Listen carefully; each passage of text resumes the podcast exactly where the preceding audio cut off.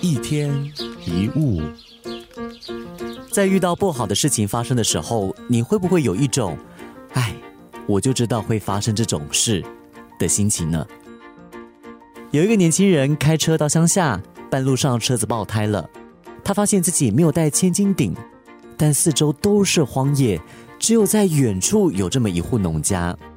于是他只好在这个大热天里，心不甘情不愿的走过去借。边走他边想，这户人家不认识我，怎么可能会把千斤顶借给我？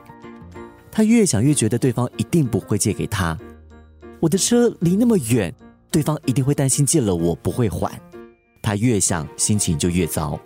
所以当他抵达这户人家的门口时，心情已经大受影响，就不自觉的用力敲对方的门。当对方的门一打开，第一句话就是：“你敲门怎么那么没有礼貌？”年轻人一听，心想：“我就知道他绝对不会借给我。”结果千斤顶没有借到，还跟对方吵了一架。我们常会把事情的结果往不好的方向去想，所以当坏事真的发生的时候，我们就会说：“看吧，我预测的果然没错。”甚至还会有一点自我安慰的心态。会觉得还好，一开始没有抱太高的期望，失望就不会太大。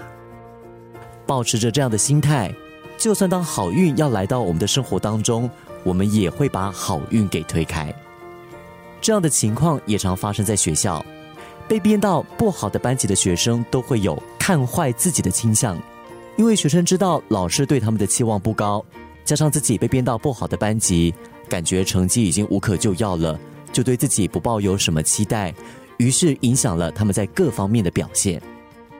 因为一开始就担心失败的人，其实已经做了自我预言。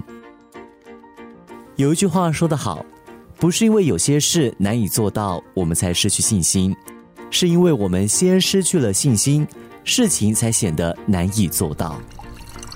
一天一物，如果我们一开始就觉得自己办不到。